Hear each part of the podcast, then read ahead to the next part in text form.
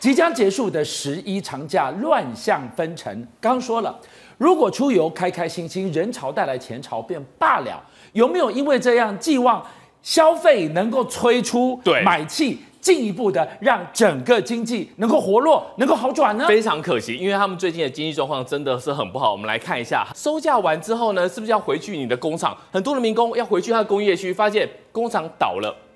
就是倒了，怎么会这么细？他也没有，他也没有告诉你说，哎，公司有有什么未来的计划？他说倒就倒，所以这些民工呢，就直接在工厂里面，这个是物理性的躺平啊，就直接躺平了。然后他们就说，为什么不回去？他说，我们的钱就是打车来，我们我们就是只有搭搭搭这个车来，我们根本没有回去的钱。这个就是现在最惨的最惨的情况。那么刚才俊相哥讲了，你至少你那么多人出游。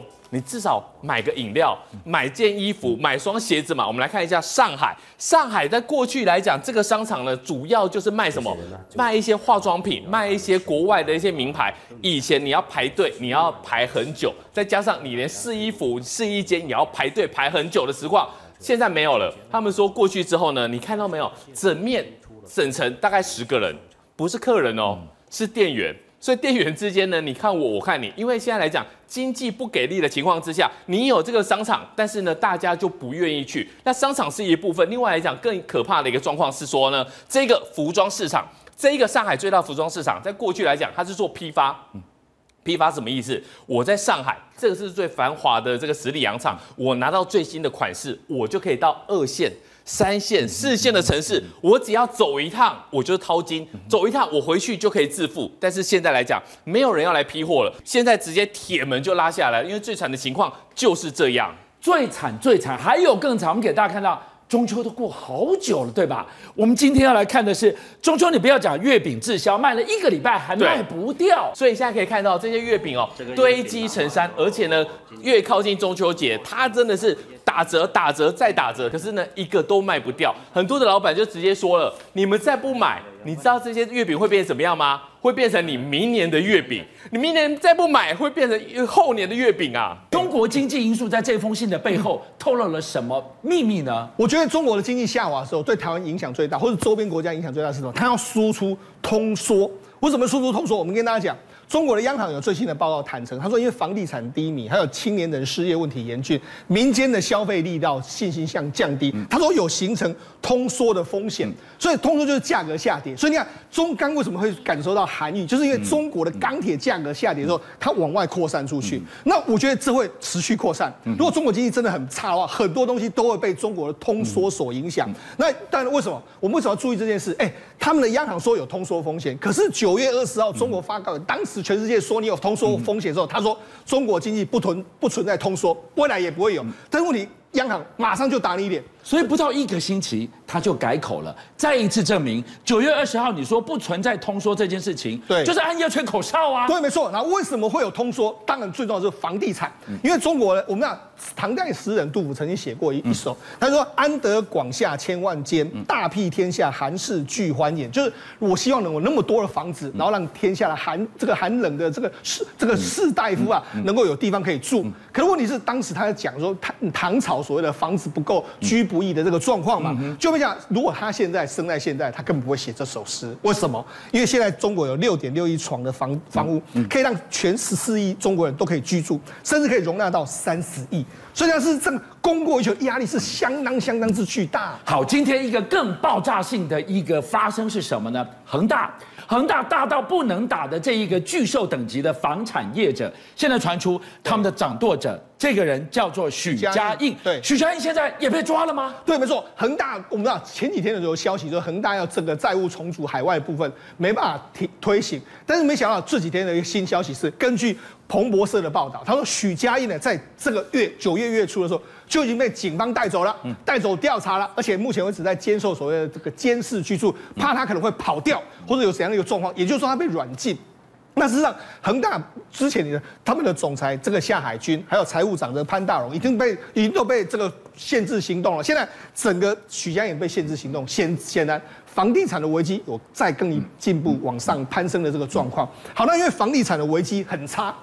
所以中国的失业率相当相当之严重，因为中国的百分之二十六的经济来自于房地产。好，所以呢，目前为止来说，因为中国其实是不太信教，但是目前为止，你看他们已经没地方可以去，他们就真的了无生趣的时候要去求佛啊。没想到这些都是所谓的这个所谓青年失业率失业的这个青年，他们挤爆很多佛佛寺庙。这是什么？这是藏传佛教的这个在北京最有名的这个雍和宫，因为他是求事业非常有名的，就没想到。大批，你看这排队人潮这么多啊，他们就挤到那个地方啊，要要求什么神佛，你给我事工作给我做吧。那那磕连连这样，连你说要去跟神佛磕头，不好意思都要排队。你就可见从这些蛛丝马迹，你都看得出来，哎，中国人是不信所谓的神佛，现在都必须要靠神佛的一个状况了。刚刚导播给我们看到那一段画面，你看到的正脸、侧脸、背影，全部都年轻人，你有没有看到？过去我们讲过，他们来这里抽签，对他们想跟。雍正一样勤政爱民，你也让我有事情做，我也想勤劳啊。对，问题是现在没有足够的差让我勤劳，这一些看不到边的年轻人大排长龙，对，能不能一如所愿呢？我觉得目前为止恐怕很难。为什么？我们再讲几个地方，譬如说像上海跟北京，我们在上海、北京算算是最最繁华的，就比如你去看附近来说，很多商店铺都完全关掉。我们昨天讲到中关村，甚至很多这个大型的商场都是这样。那问市民说，哎，你为什么不来消费？他说，哎，有。有今天没有明天的，不敢消费啊！未来我看不到啊，对不对？那很多市民来说，以前坐一站地铁都能够到达买东西的时候，天天坐两三站，因为很多地方的这个商店都关了。所以你看，事实上目前为止，哎，这是十里洋场的上海街头，你看这么冷冷清清，甚至因为最最近就是即将进入中秋节。对，过去中秋节来说是送礼旺季，所以中国大概是送几个，一个送月饼之外，送酒。嗯，他们说说过去天津那个酒商说，过去的中秋节我一个月可以卖到六百万人民币酒。类商品，那今年呢？记者问他，他说：“哎，只有剩下三百万人民币左右，相当相当低呀。”经济学人把他的第三个任期的中国经济形容成龙头瓜身，引发了轩然大波。中国经济真到了神仙也难救的地步吗？我们给大家看一个例子：珠三角熄火就是一大警讯了。这里过去是手机，是成衣，是制鞋的心脏跟重症，但是。第一服装出口国的头衔，居然已经被你以为的穷国孟加拉给取代了，而最大的制鞋厂在当当地也早就搬走了。被掏空的珠三角，下一个该换谁紧张？会是上海吗？习近平结束了出席金砖峰会之后，大家都以为他会回到北京，结果俊相哥没有，他专机一下子直接到了新疆的一个乌鲁木齐。到了乌鲁木齐之后，大家想说他到底要谈什么呢？他居然一谈是谈维稳哦，而且这个维稳呢阵仗之大，包括了国务院的副总理何立峰，包括军委的副主席何立东，通通都在里面，只有李强没有在，全部都到。所以敏宽，我们看到了习近平风尘仆仆赶回来，没有直接回北北京，而是到山高水远的乌鲁木齐，是不是看到了经济不好，人心会浮动，人心浮动。第一要务就是维稳，所以他把维稳社会当做最重要的事情。中国的基础工业利润居然七月同期下跌了百分之六点七，这个可是先行指标哦。为什么呢？因为当整个基础工业全部都做崩盘之后，我就问后问各位一个简单的：后面的加工工业要怎么办？所以我们来看哦。国有企业往下跌，居然跌了两成，外资跌了十二点四，私营企业跌了十趴，连国营企业都不保。简单的说，其实最可怕的是后面这个数据：四十一个主要的工业行业当中，有二十八个工业利润是大幅下降的。目前这个叫一叶知秋，中国的经济状况未来可是不会好啊！其实很惊悚哎、欸、哎，国有企业下跌了百分之二十。绝对不是危言耸听，来看看中国最重要的三桶油，其中两桶一根销轰了。中国他们有三桶油，这个三桶油的收入多夸张？先跟各位说哈，中国十四亿人口，他们一年的一个营收接近是台币八十个兆。可是呢，我们先来看哦。这个叫中石化，这个叫中海油，居然两家公司年减一点一趴，年减啊净利润年减二十点一趴。很多人会说这个不对呀、俊相哥，我们都记得哦，去年的俄乌战争完之后。中国不是从俄罗斯买了那个一桶才六十块钱的原油吗？你理论上来说，你的原料买的这么低，你怎么会营收也下修，获利也下修？是不是告诉大家，目前的原油卖不出去？而现在工业指标当中两个指标，一个油为什么呢？车子要用油，另一个叫电，为什么呢？工生产运转要用电，如果两个都往下降，那经济不是完蛋了吗？好，我们现在给大家看到一个，那你一定要问说，这个是最重要的三桶，两桶已经枯竭，慢慢在枯竭，民间的活力有没有捍卫住？我们给大家来看一个，第一次在节目当中，你现在看到这个是中国最重要的一个城镇，为什么？它太重要了，它是全中国隐形冠军的制造机。你讲得出来了，中国独一无二、领先全球的隐形冠军都堆在这个地方，在山东，这是哪里？山东潍坊的民生街，哈，很多人会说这个地方像什么呢？简单的说，这个地方有点像是台湾的西门町的一个感觉，但是它呢结构更大，为什么呢？山东是一个非常特殊的一个地方哦。第一个，山东它本身是一个粮食大省。它在全中国排名第三，但山东有一个非常重要的一个特色，它的人口是超过一个亿。可是俊相哥，是你觉得这像是人口超过一个亿的一个街镇吗？怎么会第一个路上空荡荡的十四九空？这第一个哦，往后看很多的店面。红纸都还贴住哎，都还是在那边租租租租租哎，然后你发现这个整个市上的一个消费力也没有人来吃饭的，没有人来消费。过去山东最出名的叫做市集哦，为什么市集？你一想一个省份一个亿的一个人口，大家都要吃都要用，现在来看的话，怎么会十四九空？怎么路上都没人呢？这是第一个。第二个，山东我们刚有跟各位说哈，这个叫做所谓的粮食大省，所以中国的山东酒非常出名，是这个是。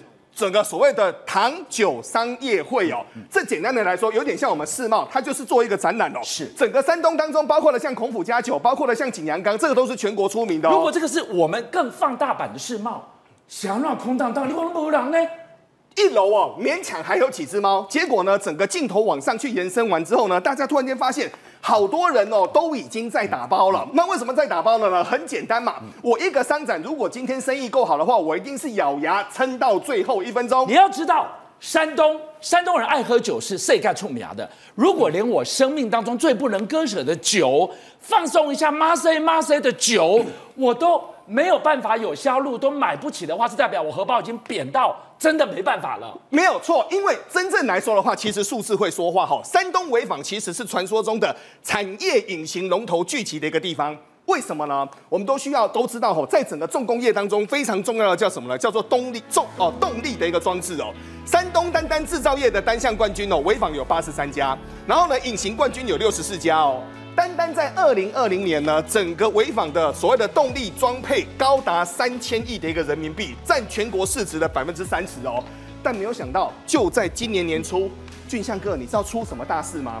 中国的电动车有所谓的两种电动车，一种叫做重型电动车，一种叫轻型电动车。轻型电动车有两家领导厂商，一家叫山东雷丁，另外一家叫五菱宏光。你知道山东雷丁扯到多扯？他们的公司的创始人，这个叫李国清哦。身为山东首富，实名举报山东的整个总书记，说他什么呢？说他报，强迫他虚报整个产量，这当中虚报的数字高达四十六点七亿的一个人民币。所以呢，李国清直接实名举报说，我撑不住了，总书记逼我灌水。更大的警讯在这个地方，南方最重要的制造引擎跟心脏。珠三角已经一步一步走向熄火了，没有错。我们来看珠三角有一个非常重要哈，香港、深圳一个区，然后呢，澳门、珠海一个区，广州、佛山这是一个区，所以简称来说，这个叫珠三角。过去的珠三角呢，三十年前，包括了台商，包括了港商，大家杀进去完之后，从整个纺织开始做纺织，所谓的鞋子。沿路做做做做到二十多年前的时候呢，开始电子业全部都进去。但最近呢，东莞这个叫一叶知秋，新民服饰是非常出名的一家服饰哦。为什么呢？新民服饰过去在全世界棉业占世界第一，是它单单一家厂的员工超过十万人，是。但没有想到呢，现在呢，居然受到所谓的大环境的一个影响哦。俊相哥，他九月十一号。他宣布他要关门呐、啊，这么严重啊！曾经聘了这么多人，画最眼跟党的制造业的龙头、制服业的龙头、服装业萧条到这样子，那谁趁虚而入呢？新民服饰他的单被谁抢走了呢？我们简单来跟各位说哈，过去三十年来做。美国最大的一个外交外贸伙伴叫做中国，对不对？今年第一名叫墨西哥，第二名叫做加拿大。简单的说，目前的服饰被墨西哥磁吸，磁吸走一部分。想不到前有狼后有虎，又发生什么事呢？过去大家认为中国叫做人口红利嘛，结果人家孟加拉说，你要人口红利是不是？我这边人口也多，我们这边也会做服饰。然后现在孟加拉成为了全世界第一大棉质出口国哦。所以我们现在看到了孟加拉，我们以为的穷国，居然默默的就在今年超车了中国，变成最大的服饰出口国，这是第一大警讯。大家要问了，珠三角这么重要，一步一步被掏空，腾笼换鸟，笼都关不住鸟了，怎么办？下一个被掏空的是谁？现在大家最担心的叫做所谓的上海，为什么呢？上海目前来看的话，今年上半年的一个 GDP 仍然高达了两兆一千三百九十亿的人民币哦，增速还有百分之九点七哦。但大家现在在担心的是所谓的领导厂商，为什么叫领导厂商呢？我们先来看哦，这一家叫做昌硕科技。昌硕科技是苹果过去在上海最大的一个代工厂哦，他们曾经占据了上海近二十年最佳的一个外贸出口，结果呢，现在呢，昌硕科技也说他们现在也快撑不住了。发生什么事呢？单单昌硕科技人在最多的时候，据传人数是超过十二万人哦。它一家公司单单产出占上海的浦东新区十三点三五，各位就知道这个一家公司将近十五 percent 的 GDP 耶，没有错，因为占据了一个超大的一个工业区哦。可是现在呢，过去有八条产线，对不对？八条当六条，六条当到现在只剩三条到四条。现在来一看。订单真的有点快撑不住了，所以呢，对现在来说，昌硕说我们可能上海要关了，直接要移到所谓的一个昆山去。各位，你去想想看，如果说连上海这样子十几万人的大厂都要移动，是不是跟过去珠三角很多的工厂移动的轨迹一模一样？所以呢，珠三角走在前面，上海后面的衰退逃得掉吗？美国之音用了惊悚的四个字形容现在的情况，叫五雷轰顶。今天暴雷再加一。记得这个画面吗？当街被暴打的千亿首富姚振华，他的宝能集团惊传资金断裂，多达四百四十四亿的股权被冻结。而习近平最引以为傲的珠港澳大湾区，如今成了暴雷的正中央啊！没错，事实上，自从有两家知名公司哦，一个叫新马德，一个叫新安电器哦，倒掉之后。现在传统产业又惊爆，两家大型的企业又出问题了。一家是跟台资有关哦，一家是我们说著名的东莞新民服饰，它因为不堪亏损了，就做了一个决定，就在九月十一号的时候要全面歇业。另外，就我刚刚讲台资企业哦，这也在这个东莞非常知名的一个家具店，它是以这种高档藤椅著称哦，它叫做普世奇家具呢，也决定哦，在八月底撑不下来了，决定要把它关掉哦。那我们先说明一件事情哦，特别要特别谈这个东莞的这个新民服饰哦，它总共有十六条线，三百个员工，这都是一九九零年代一直在里面工作的，全部失业。那我们比较好奇的是在于这个，就是我们说的这个普世奇家具哦，因为这个家具公司呢，它在台在这个东莞还有在越南都有设工厂，它主要客户是什么？主要客户是欧洲跟澳洲。哎，其实欧洲跟澳洲经济并没有那么糟糕啊，可是发现这件事情，它订单大幅减少，所以它已经没有办法撑住东莞的工厂。为什么澳洲跟这个西欧洲订单会减少呢？那未来问题是整个。东莞的经济是不是出现严重的一个呃，我们说的亏损的方向呢？杰明，我问你，东莞台商有多少？过去四十年开放，台商最多就在东莞啊。是东莞是世界工厂，它富到流油，怎么一步一步走到今天？我看媒体形容说，走向了废墟化呢？好，这个废墟化是有画面看到的哦，就是我们要讲说，台湾哦有很多的工业区哦。像你看到我们说新竹工业区什么工业区哦，如果把这工业区丢到东莞来的话，基本上就是像大海中的一一棵树呃一块一个石头一样，因为整个东东莞是由好几个所谓大型工业区所造成的。但你先看这工业区哦，好可怜哦，甚至有拍到画面了，那工厂被关掉的时候，它铁门啊基本上都已经生锈了，十室九空啊，这是很难想象是东莞现在的画面。那我们为什么谈这件事情呢？实际上东莞在二零二一年啊才交出一个非常高傲的成绩单。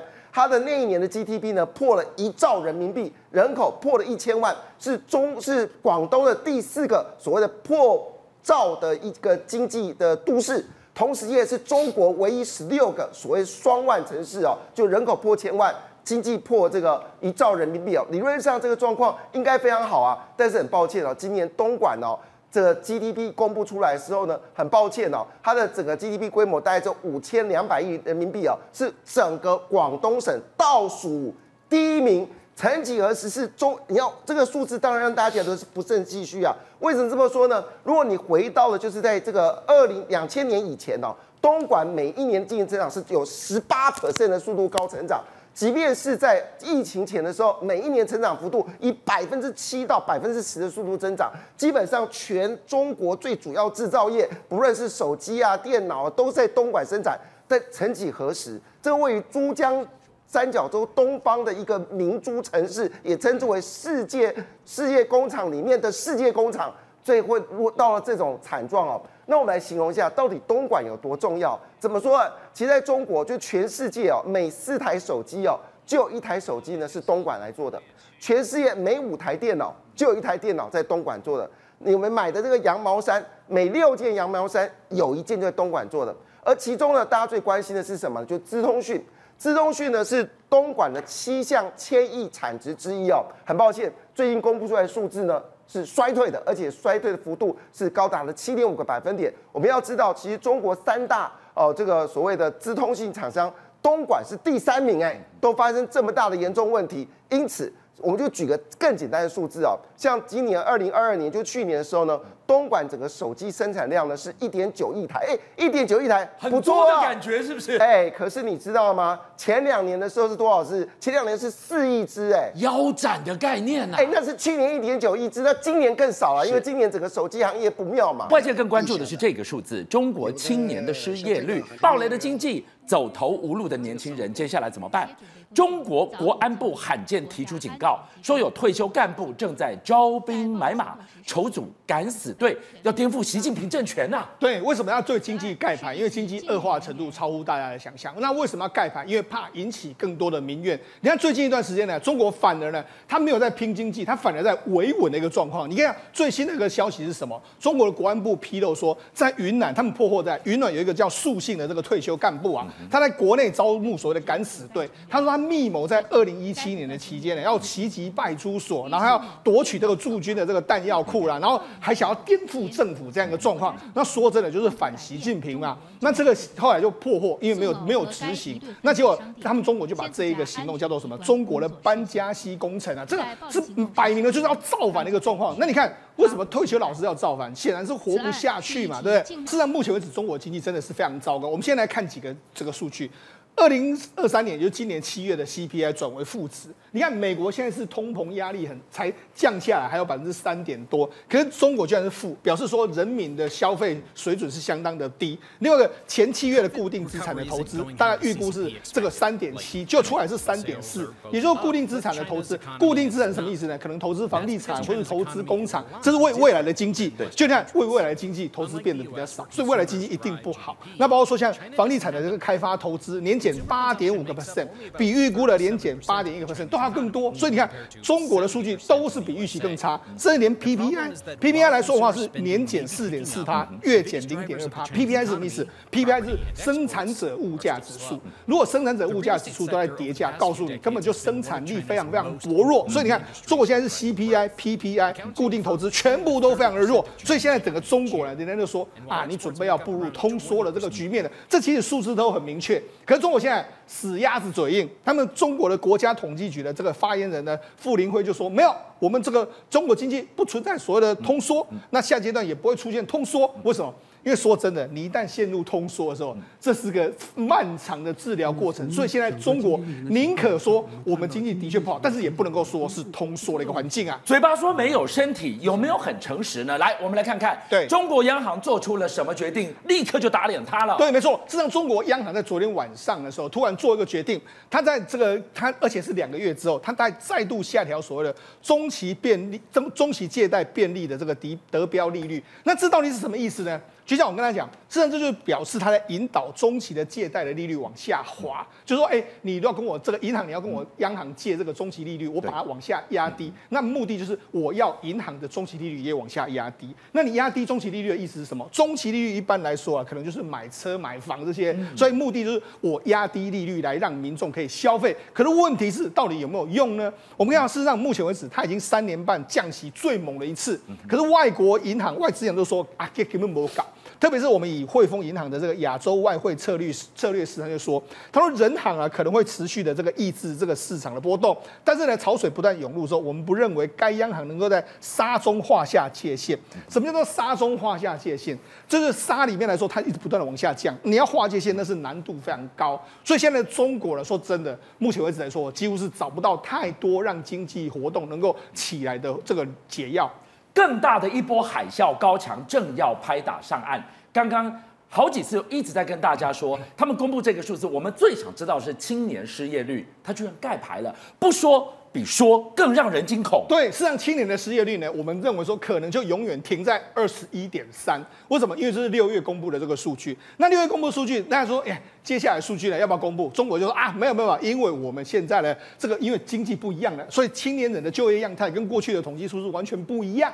那另外一个就是说，哎，我们现在的这个这个统计数字有要优化，还有健全的这个状况，所以我们先不要公布目前的这个数字。那摆明了就是因为太难看，所以你要盖牌嘛。好，那事实上好，你不要讲，你不讲，官方不讲，可是民间自己会统计。譬如说一个中国媒体的这个资深的编辑，他是算是他自己在感受，他说呢，其实根据他们的调查，新毕业的这个大学生中，可能百分之八十都没有工作。不是二十一趴，不是三十趴，是是八十趴，八十。他对，然后甚至还有一个大连理工的这个这个陈姓教授，他说啊，他说学上上报，因为他们很多就是学上上报，说哎，我们这一届毕业生毕业生有多少就业？他说其实只是纸面就业，这是什么意思？就是说哎，好像他有去这个公司，但是其实根本没有啊。邀请您一起加入五七报新闻会员，跟俊相一起挖真相。